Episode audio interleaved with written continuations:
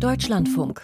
Informationen am Abend. Mit Dirk Oliver Heckmann im Studio einen schönen guten Abend. Reisende und Pendler, die haben es nicht leicht in diesen Tagen. Die Lokführer, die streiken seit heute früh auch im Personenverkehr, während Bäuerinnen und Bauern ihren Protest fortsetzen, was zumindest lokal zu Verkehrsbeeinträchtigungen führt.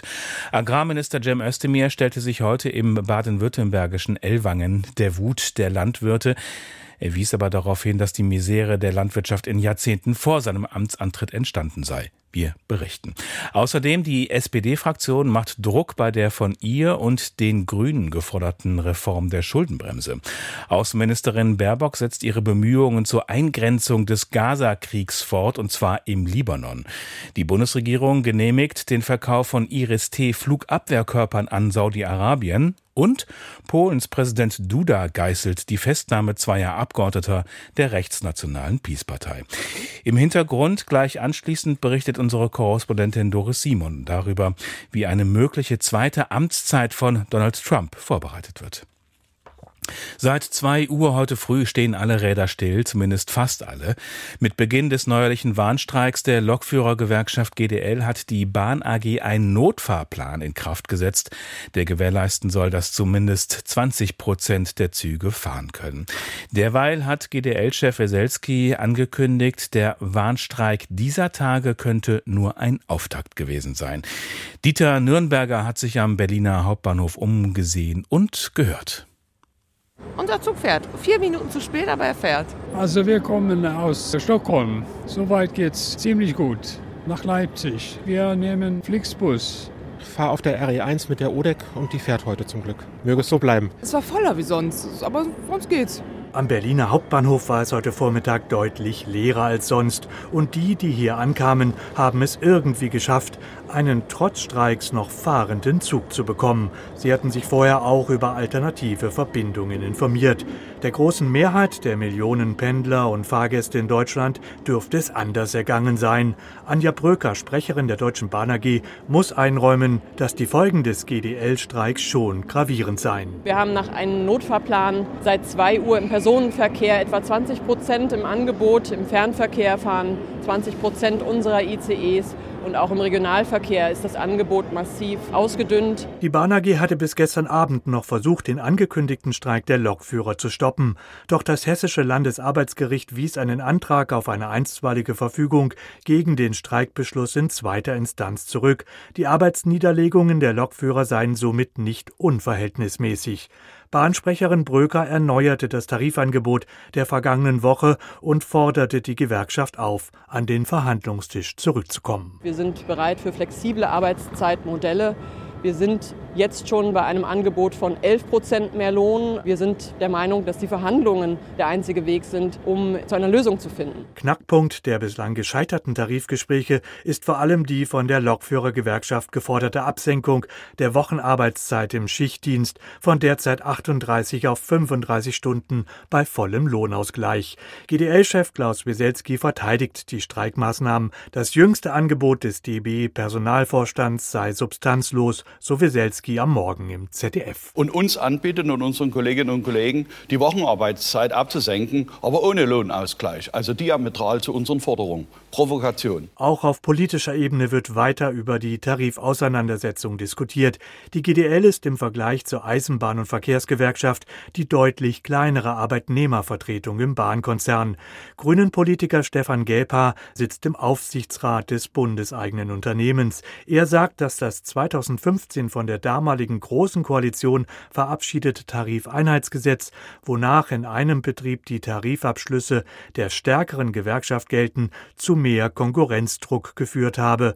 Gelpa sagte heute im Deutschlandfunk. Ich glaube, das wiederum ist dann nochmal eine Belastung des Unternehmens. Deswegen hat dieses Tarifeinheitsgesetz jetzt so nicht gewirkt. Da wäre eine Hausaufgabe, äh, danach zu justieren. Auch Bundesverkehrsminister Volker Wissing, FDP, plädiert für eine Rückkehr an den Verhandlungstisch.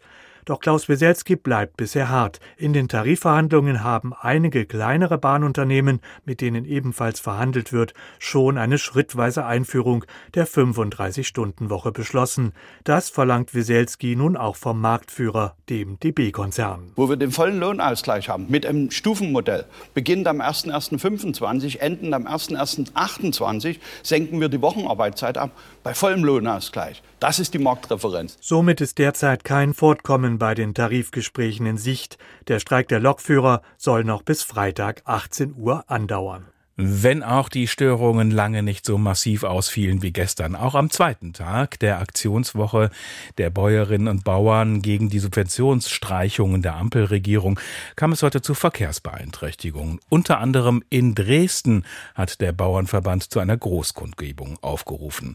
Und im baden-württembergischen Ellwangen, da begab sich Agrarminister Özdemir in die Höhle des Löwen. An Katrin Büsker berichtet. Mit weiteren Aktionen in Teilen Deutschlands machten landwirtschaftlich Tätige den dritten Tag in Folge ihrem Ärger über die Sparpläne der Bundesregierung Luft. In Nordrhein-Westfalen etwa mit Treckern vor den Parteizentralen der Ampelparteien. Im baden-württembergischen Ellwangen stellte sich Landwirtschaftsminister Cem Özdemir teils wütenden Bauern. Bei seiner Rede auf dem kalten Markt verteidigte der grünen Politiker den Ampelkompromiss. Die Kfz-Steuerbefreiung bleibt, die grüne Plakette bleibt Ihnen erhalten. Das haben wir immerhin schon mal erreicht. Und beim Agrardiesel, wir haben jetzt immerhin schon mal dafür gesorgt, dass er in drei Stufen wegkommt. Also ist nicht nix. Ich habe schon auch was gemacht. Ein Kompromiss allerdings, der dem Bauernverband, der maßgeblich zu den Demonstrationen aufruft, weiterhin nicht ausreicht, wie Bauernverbandspräsident Joachim Ruckwied am Morgen im ZDF erläuterte. Mit diesem faulen Kompromiss, der am Ende eine zusätzliche Belastung bedeutet, äh, holt die Bundesregierung keinen Träger von der Straße. Ruckwied unterstrich die Notwendigkeit von Subventionen für die deutsche Landwirtschaft. Das vergangene Jahr habe im Durchschnitt zwar gut gute Gewinne für die Betriebe gebracht. Dies sei jedoch eine Ausnahme gewesen. Es war ein einmaliges gutes Jahr. Wir kommen aus einer langen äh, Zeit mit Durstjahren und für dieses Wirtschaftsjahr gehen wir wieder mit stark rückgängigen äh, Gewinnen aus. Schon jetzt seien etwa der Weizen und der Milchpreis gesunken. Zudem konnten längst nicht alle Betriebe von den gestiegenen Weltmarktpreisen profitieren. So beginnt neben der Debatte über die Sparvorhaben immer stärker auch die Debatte darüber, welche Reformen nötig sind, um die Lage der Landwirtschaft insgesamt zu verbessern. Hier stellte Landwirtschaftsminister Özdemir klar, man kann nicht Politik über Bereiche hinweg machen, ohne dass man den Bereich entsprechend am Tisch hat und mit einbezieht. Eine Mahnung auch an die Spitzen der Ampel. Özdemir betonte, dass er die Empfehlungen der Zukunftskommission Landwirtschaft weiter umsetzen wolle. Diese hatte 2021 einen Bericht mit Vorschlägen für die Zukunft der Landwirtschaft vorgelegt. Auch der Bauernverband hatte daran mitgewirkt. Ein Aspekt, der Özdemir am Herzen liegt, eine bessere Stellung der Erzeuger in Wertschöpfungsketten, zum Beispiel im Milchmarkt. Wir müssen hier dringend dafür sorgen, dass Milch und Milcherzeugnisse die Möglichkeit bekommen, eine Vertragspflicht mit bestimmten Bestandteilen national festzulegen. Das werde ich jetzt auf den Weg bringen. Es ist längste Zeit dafür. Dies könnte ein verlässliches Preisniveau für Erzeuger sichern, wird jedoch von Molkereien bisher abgelehnt. Außerdem, so Özdemir, brauche es Alternativen zum fossilen Diesel. Ich bin im Gespräch mit dem Bundesumweltministerium. Wir prüfen jetzt gerade, inwieweit auf landwirtschaftlichen Betrieben produzierter Biodiesel in der Land- und Forstwirtschaft genutzt werden kann. Ideen für eine zukunftsfähige Landwirtschaft gibt es viele, in den letzten Jahren aber ein deutliches Vollzugsdefizit. Die rheinland-pfälzische FDP-Landwirtschaftsministerin Daniela Schmidt regte einen Agrargipfel unter der Leitung Özdemirs an. Dort sollten gemeinsam mit der Agrarbranche Lösungen gefunden werden. Muss die Schuldenbremse, die im Grundgesetz verankert ist, reformiert werden? Die Frage wird auch im neuen Jahr wieder intensiv diskutiert.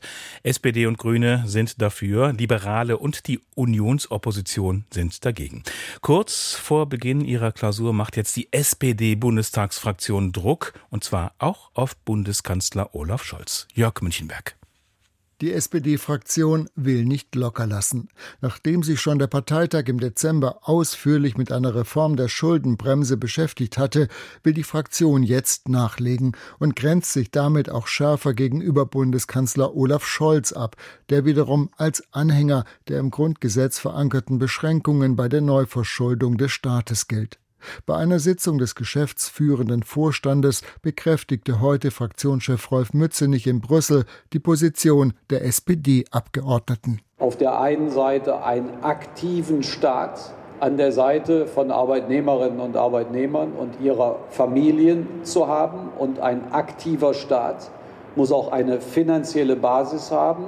Deswegen sind wir der Meinung, auch die Frage der Schuldenbremse gehört sowohl in den Wahlkampf, aber eben auch auf die Agenda der deutschen Politik. Noch deutlicher wird ein Beschlussentwurf für die anstehende zweitägige SPD-Klausur ab morgen in Berlin.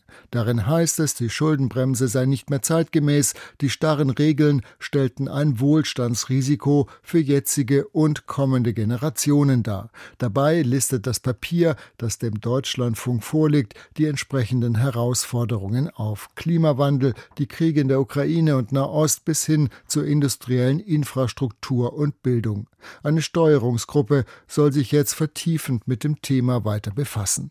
Wirklich überraschend kommt der Vorstoß der SPD-Fraktion allerdings nicht. Schon lange schwelt in der Ampelkoalition der Streit um die Neufassung der Schuldenbremse. SPD und Grüne sind grundsätzlich dafür, die Liberalen dagegen.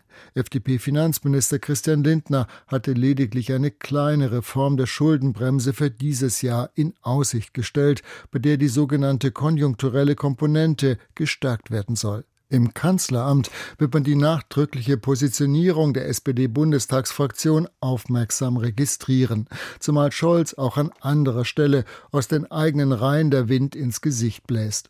So hatten sich gleich vier SPD-Ministerpräsidenten für eine komplette Rücknahme der geplanten Kürzungen im Agrarbereich ausgesprochen und sich damit deutlich auf Seiten der Bauern positioniert. Umgekehrt hält die Regierung weiter an den Sparvorgaben fest, das bekräftigte heute noch noch einmal Regierungssprecher Steffen Hebestreit. Klar ist, dass die Bundesregierung am Montag beschlossen hat, die schrittweise Abschaffung der Subvention des Agrardiesels vorzunehmen. Und das ist der Beschluss der Bundesregierung und der steht. Ohnehin hatte der Bundeskanzler schon zu Beginn der Woche von einem richtigen, notwendigen und ausgewogenen Vorschlag der Regierung gesprochen. Bei zentralen politischen Themen also ist die SPD derzeit alles andere als geschlossen. Zum vierten Mal bereits seit dem beispiellosen Terrorangriff der Hamas hat sich Außenministerin Baerbock in den Nahen Osten begeben. Das Ziel, eine Ausweitung des Gazakriegs zu verhindern. Sie ist nach Israel gereist und ins Westjordanland, nach Kairo an den Grenzübergang Rafah und schließlich in den Libanon, wo auch Bundeswehrsoldaten im Einsatz sind. Baerbock machte sich ein Bild von der Lage der Fregatte Baden-Württemberg, die dort unter dem Dach der Vereinten Nationen im Einsatz ist. Frank Kapellan war für uns dabei. Abpfeifen!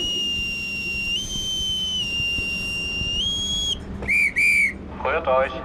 Annalena Baerbock unterdrückt ein kleines Lächeln, als sie die Gangway hinaufkommt. Dass sie gewissermaßen von eigenen Leuten mit militärischen Ehren empfangen wird, erlebt auch eine Außenministerin nicht alle Tage. Ah, die Ministerin des Auswärtigen der Bundesrepublik Deutschland, Frau Annalena Baerbock, ist an Bord.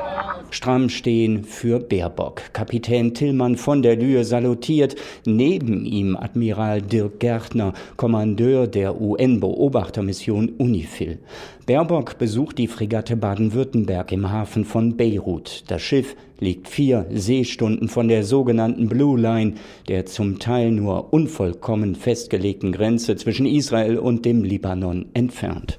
Können Sie da rein oder nicht? Wir können da rein, aber wenn man in einige Bereiche geht, wird einem deutlich mitgeteilt, äh, dass man da nicht gerne gesehen ist. Im Lagezentrum des Schiffes lässt sich die Ministerin erklären, was sich seit dem Überfall der Hamas verändert hat. Gerade am vergangenen Wochenende haben die Angriffe der Terrormilizen der Hezbollah auf den Norden Israels drastisch an Intensität zugenommen.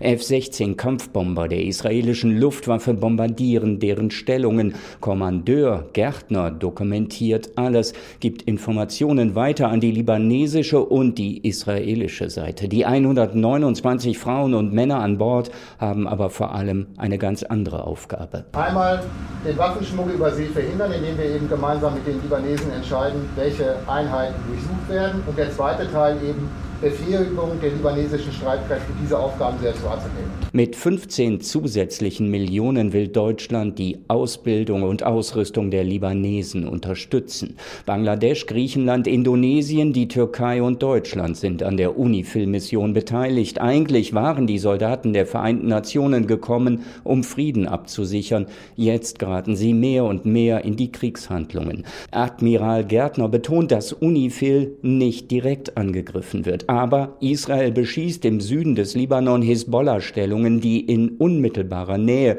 der UN-Stützpunkte liegen. Die gezielte Tötung eines Hamas-Führers vollzog sich nur wenige hundert Meter entfernt von Einheiten der Vereinten Nationen. Die Hisbollah kommt jetzt mit ihren Angriffen immer näher an die UN-Positionen ran. Logischerweise kommt das Gegenfeuer der israelischen Seite auch näher an die UN-Position ran. Das ist eine der Herausforderungen, vor denen wir gerade stehen in den Bereichen. Da kommen die Einschläge dann im wahrsten Sinne schon etwas näher. Wie es mit der UN-Mission weitergehen wird, steht in den Sternen. Baerbock verweist auf eine Resolution von 2006, die für Frieden in der Grenzregion sorgen sollte. Davon aber kann derzeit keine Rede sein. Baerbock hat sich bei ihrem Besuch im Libanon einem Pulverfass genähert. Groß ist die Angst, dass die Hisbollah hier an der nördlichen Grenze zu Israel doch noch eine zweite Front eröffnen könnte. Wir brauchen Deeskalation von allen Seiten. Die Hisbollah muss sich von der blauen Linie zurückziehen. Der Krieg in Gaza gegen die Hamas darf nicht zum Vorwand genutzt werden, eine weitere Front zu eröffnen und einen regionalen Krieg zu provozieren. Das Problem ist nur, die libanesische Regierung hat den Süden des Landes praktisch nicht mehr unter Kontrolle. Hier hat eine Terrororganisation das Sagen, die Hisbollah. Saudi-Arabien spielt ja eine höchst fragwürdige Rolle im internationalen System. Dennoch hat die Bundesregierung jetzt beschlossen, dem Land Iris-T Flugabwehrraketen zu liefern. Weshalb, das weiß Markus Pindor. Die Iris-T-Raketen für Saudi-Arabien werden von Eurofightern aus abgeschossen und unterscheiden sich von den Systemen gleichen Namens, die die Ukraine gegen russische Angriffe geliefert bekommen hat. Saudi-Arabien bekämpft damit die von Houthi-Rebellen in Richtung Israel abgeschossenen Raketen. Das Iris-T-System wird von der deutschen Rüstungsfirma Deal hergestellt.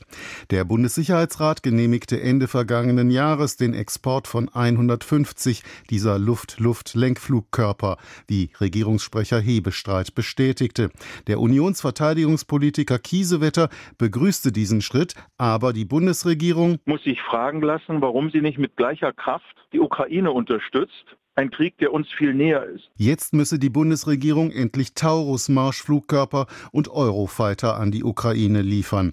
Großbritannien liefere Eurofighter nicht nur an Saudi-Arabien, sondern auch an die Ukraine. Jede Unterstützung für Saudi-Arabien, damit das nicht in Richtung China abdriftet, aber Anwerfen der Produktion für die Ukraine und Freigabe von Taurus und mehr Iris-T an die Ukraine. Allerdings hatte bereits Bundesaußenministerin Baerbock im Zusammenhang mit dem grünen Licht aus Deutschland für die Eurofighter-Ausschreibung betont, dass sich die strategische Lage in der Region geändert habe. Saudi-Arabien nehme bei der Suche nach einer Lösung im jemenitischen Bürgerkrieg mittlerweile eine konstruktive Rolle ein, hieß es aus dem Auswärtigen Amt. Seit 2018 galten deutsche Waffenlieferungen an Saudi-Arabien als ein Tabu. Die damalige Große Koalition hatte wegen der saudi-arabischen Beteiligung am Jemenkrieg sowie wegen des Mordes an dem Journalisten Khashoggi die Rüstungsexporte ausgesetzt. Allerdings gab es Ausnahmen für einige französische Firmen, die Gemeinschaftsgüter mit deutschen Bauteilen ausliefern durften. Einige grünen Politikerinnen und Politiker hatten in den vergangenen Tagen bereits gegen das grüne Licht der Regierung beim Eurofighter Einwände erhoben. Es sei grundsätzliche Position der Grünen, dass sie die Lieferung von Eurofightern an Saudi-Arabien falsch fänden, so die grünen Co-Vorsitzende Ricarda Lang. Allerdings werde man über die Frage der Lieferungen weiter miteinander diskutieren, immer mit Blick auf die aktuelle Situation. Sollte die AfD verboten werden? Zuletzt hat der Ministerpräsident von Schleswig-Holstein, Daniel Günther, Sympathie für diese Idee gezeigt, nachdem immer mehr Verfassungsschutzämter der Länder die AfD als rechtsextrem eingestuft haben. Jetzt berichtet das Recherchenetzwerk Korrektiv und der Tagesspiegel von einem geheimen Treffen von AfD-Funktionären mit Rechtsextremisten und Angehörigen der identitären Bewegung. Bei dem Treffen nahe Potsdam Ende November sei es um einen Plan gegangen, Millionen von Menschen mit Migrationshintergrund aus Deutschland zu vertreiben. Der Verfassungsschutz Brandenburg verfolgt die Berichte mit großem Interesse. Nadine Lindner. Das Bekanntwerden eines Geheimtreffens in Potsdam schlägt hohe Wellen. Das Recherchenetzwerk Korrektiv hatte am Morgen berichtet, dass sich AfD-Parteimitglieder und Funktionäre sowie der rechte Aktivist Martin Sellner und weitere Personen in einem Hotel bei Potsdam getroffen haben sollen. Die Veranstaltung fand, so Korrektiv, unter anderem auf Einladung des Unternehmers Hans-Christian Limmer statt. Kern des Treffens im November 2023 soll ein Masterplan Sellners zur Remigration, also der Rückführung von Millionen Migranten aus Deutschland Deutschland gewesen sein. Für den Politikwissenschaftler der Uni Kassel Wolfgang Schröder zeigt dies erneut, wie wichtig der Rechtsextremist Sellner für die AfD und ihr Umfeld ist. Der ist nicht nur Ideengeber, sondern steckt ein Personalnetzwerk dahinter und das ist die verdichtete Angriffslage auf den demokratischen Rechtsstaat die mhm. durch ihn mitpraktiziert wird. Die AfD wirbt sowohl im Wahlprogramm für die Bundestagswahl 2021 als auch im aktuellen Europawahlprogramm für das Konzept der Remigration. Es gilt als zentrales Schlagwort der neuen Rechten bzw. der identitären Bewegung. Im Kern geht es um die groß angelegte Rückführung, das heißt auch über Sammelabschiebungen von Migrantinnen und Migranten in ihre Herkunftsländer. Zum Teilnehmerkreis in Potsdam zählt auch Roland Hartwig, der ehemalige AfD-Bundestagsabgeordnete, ist heute Referent von Parteichefin Alice Weidel und damit nah dran an der Parteispitze. Die AfD selbst reagierte zurückhaltend und nur schriftlich, das Treffen sei kein Parteitermin gewesen, heißt es. Hartwig habe dort nur ein Social-Media-Projekt vorgestellt und wusste im Vorfeld nichts von Sellners Kommen. Auch die AfD-Bundestagsabgeordnete Gerrit Hui antwortet knapp auf eine Deutschlandfunkanfrage, sie sei zum Zitat privaten Treffen eingeladen worden, um sich Vorträge anzuhören. Die anderen Teilnehmer seien ihr vorher nicht bekannt gewesen. Ebenfalls dabei war Ulrich Siegmund, AfD-Fraktionschef in Sachsen-Anhalt, Social-Media-Größe und Nachwuchshoffnung der Partei im Bundesland. Eine Anwaltskanzlei verweist laut Korrektiv darauf, dass Siegmund nur als Privatperson teilgenommen habe. Trotzdem steigt der landespolitische Druck auf ihn. Eva von Angern, Fraktionsvorsitzende der Linken im Landtag von Magdeburg, sagte dem Deutschlandfunk: Ich habe das parlamentarische Kontrollgremium einberufen und es wird am 17. Januar um 16 Uhr hier im Landtag tagen, um in Erfahrung zu bringen, was der hiesige Verfassungsschutz über die Aktivitäten in Potsdam, aber ganz konkret natürlich auch über die Aktivitäten von Herrn Siegmund weiß. Der Bericht über das Treffen in Potsdam gibt auch der Debatte über ein mögliches Parteiverbotsverfahren gegen die AfD neue Nahrung. Der CDU-Abgeordnete Roderich Kiesewetter, der gleichzeitig auch stellvertretender Vorsitzender des Parlamentarischen Kontrollgremiums des Bundestags zur Geheimdienstkontrolle ist, sagte als Reaktion auf die Recherche, dass ein etwaiges Verbotsverfahren rasch geprüft werden müsse. Der Verfassungsschutz in Brandenburg verfolgt nach eigenen Angaben die Berichte über das Treffen in Potsdam aufmerksam. Die eigenen Erkenntnisse würden nun mit den veröffentlichten Recherchen abgeglichen, hieß es auf Anfrage von Deutschlandfunk Kultur. Erste Konsequenzen hat die Veröffentlichung bereits in der Wirtschaft. Wie am späten Nachmittag bekannt wurde, trennen sich die Restaurantkette Hans im Glück und der ehemalige Mitgesellschafter Hans-Christian Limmer, einer der Initiatoren des Treffens. Man gehe mit sofortiger Wirkung getrennte Wege, so das Unternehmen. Wer geglaubt hat, dass sich die rechtsnationale Peace-Partei, die die jüngsten Wahlen in Polen verloren hat, dem Wählervotum so einfach beugen würde, der sieht sich getäuscht. Gestern wurde der ehemalige Innenminister Kaminski und sein ehemaliger Staatssekretär nach rechtskräftiger Verurteilung festgenommen. Präsident Duda aber, der der Peace entstammt, fordert ihre sofortige Freilassung. Mehr dazu von Peter Sawicki. E, Der polnische Fernsehsender TVN24 berichtete sofort live. Wie eine Bombe schlug am Dienstagabend nach 19 Uhr die Info ein, dass Mariusz Kamiński und Maciej Wąsik im Präsidentenpalast in Warschau verhaftet worden waren. Gegen die beiden Politiker der im Oktober abgewählten nationalkonservativen Partei PiS hatte ein Haftbefehl vorgelegen. Im Dezember waren sie rechtskräftig zu zwei Jahren Haft wegen Amtsmissbrauchs verurteilt worden. Dass sie während eines Empfangs bei Präsident Andrzej Duda verhaftet werden würden, kam für viele überraschend. Das Urteil gegen Ex-Innenminister Kaminski und dessen Vertrauten Wąsik bezog sich auf Vergehen aus dem Jahr 2007. Demnach haben sie damals als Chefs der Antikorruptionsbehörde ihre Kompetenzen überschritten. Acht Jahre später hatte sie Präsident Andrzej Duda nach einem ersten Urteil begnadigt, obwohl zu dem Zeitpunkt noch kein rechtskräftiger Richterspruch vorlag weshalb die Begnadigung weitläufig als nichtig gilt. Auf Seiten von PiS wird die Verurteilung von Kaminski und Wąsik aber nicht anerkannt, die Verhaftung als Rechtsbruch dargestellt. Am Abend protestierten führende PiS-Politiker, darunter Przemysław Czarnek, der ein Video postete. Wir stehen vor der Haftanstalt, in die unsere Kollegen aus dem Büro des Präsidenten entführt worden sind. Man hat uns als Abgeordnete rechtswidrig nicht in die Polizeiwache vorgelassen. Vergesst nicht, worum es hier geht. Das ist ein Staatsstreich. Derlei Vorwürfe halten die meisten Fachleute für absurd. Vielmehr muss sich auch der Präsident scharfer Kritik aussetzen. Der Jurist Jan Zimmermann, Doktorvater von Andrzej Duda, warf dem Staatsoberhaupt vor, Kaminski und Wąsik unrechtmäßig geschützt zu haben. Ich bin erschüttert. Der Präsident, ein promovierter Jurist, hat vollkommen irrational gehandelt. Er hat in seinem Amtssitz zwei Straftäter beherbergt, nach denen gefahndet wurde.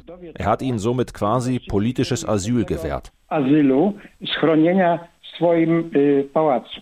Duda selbst äußerte sich dann am Vormittag. Die Verurteilung und Verhaftung von Kaminski und Wąsik bezeichnete er als unrechtmäßig. Ich bleibe bei meiner Haltung. Die Herren Kaminski und Wąsik wurden 2015 auf legale Weise begnadigt. Die Begnadigung bleibt in Kraft. Ebenso sind sie weiterhin Abgeordnete. Jegliche Versuche, ihnen ihre Mandate zu entziehen, sind illegal. Der inhaftierte Mariusz Kamiński trat unterdessen in den Hungerstreik. Die politische Stimmung in Polen bleibt aufgeheizt. Zudem besteht die Sorge vor politischen Blockaden, etwa bei der ausstehenden Verabschiedung des Haushalts. Nur in einer Sache zeigte sich Duda konziliant. Anhänger von Peace rief er zu Besonnenheit auf. Gewaltsame Proteste dürfe es nicht geben. Spurlos verschwunden war Putin-Gegner Alexei Nawalny zwischenzeitlich. Jetzt war er erstmals öffentlich wieder zu sehen, nämlich bei einem weiteren Gerichtstermin, zu dem er zugeschaltet war. Dabei gab er sich ungebrochen. Frank Eichmann. Euer Ehren, mir laufen die Tränen über die Wangen. So froh bin ich, mein Lieblingsgericht in Kawrov zu sehen. Meine lieben Antragsgegner, die Verteidiger, den Sekretär. Ich bin wirklich sehr froh, Sie alle zu sehen. In die gewohnte Ironie des Alexei Nawalny dürfte sich heute Morgen tatsächlich ein Hauch Erleichterung gemischt haben und so dürfte es auch seinen Anhängern gegangen sein. Denn erstmals seit seinem Verschwinden Anfang Dezember war Nawalny wieder zugeschaltet zu einer Verhandlung über seine Haftbeschwerden. Konkret, zu lange, immer wieder und illegal sei er in Isolationshaft gesteckt worden, zudem seien seine Briefe beschlagnahmt worden. Eine Videokamera übertrug das Bild des Gefangenen Nawalny hinter Gittern aus der Strafkolonie IK3 im hohen Norden Russlands in den Gerichtssaal von Kawrow im Gebiet Wladimir. Das ist nordöstlich unweit von Moskau gelegen. Dort war Nawalny zuvor eingesperrt, dort verhandelte das Gericht seine Klagen, bis Nawalny Anfang Dezember nicht mehr zugeschaltet wurde und fast drei Wochen lang unauffindbar blieb, weil er auf abenteuerlichen Umwegen in das jetzige, sehr abgelegene Straflager mit besonders schweren Haftbedingungen transportiert wurde. Wie es ihm jetzt gehe, wurde Nawalny vor der eigentlichen Sitzung von einer Journalistin gefragt. Die Aufenthaltsbedingungen sind hier viel besser als im Straflager Nummer 6 im Gebiet Wladimir. Toi, toi, toi, so Nawalny. Es gibt allerdings ein Problem, aber ich weiß nicht, bei welchem Gericht ich klagen soll. Das Wetter hier ist sehr schlecht. Derzeit Temperaturen bis minus 32 Grad und das aktuelle Problem des im vergangenen Jahr wegen Extremismus zu 19 Jahren verurteilten Nawalny machte der gestern Abend per Social Media publik. Er sei erneut in Isolationshaft gesteckt worden für sieben Tage, weil er sich nicht protokollgerecht vorgestellt habe. Kurzen Ausgang auf einem winzigen Gefängnishof habe er jetzt früh um 6.30 Uhr, nicht wie die anderen Häftlinge später am Tag, wenn es in der Polarregion zumindest etwas wärmer sei. Aber auch diese Botschaft an seine Unterstützer reicherte Nawalny mit viel Ironie an. Der weitgehend isolierte 47-Jährige gilt nach wie vor als entschlossener Kritiker des russischen Präsidenten. Nawalnys Antikorruptionsstiftung wurde als extremistisch eingestuft und verboten. Einen Giftanschlag überlebte er knapp, wurde in Berlin behandelt und sofort nach seiner Rückkehr noch am Flughafen festgenommen. Drei Jahre danach, am 21. Januar, wird es Demonstrationen für Nawalny geben, allerdings nicht in Russland selbst, sondern im Ausland, auch in Deutschland. Die heutige Verhandlung endete zügig. Bei den beschlagnahmten Briefen vertagte sich das Gericht und die Beschwerde Nawalnys gegen die Haftbedingungen wurde verworfen. Frank Eichmann war das zum Abschluss der Informationen am Abend. Am Mikrofon war Dirk Oliver Heckmann. Ich empfehle Ihnen noch unsere Kommentare ab 19.05 Uhr, unter anderem zum Streik der Lokführergewerkschaft GDL.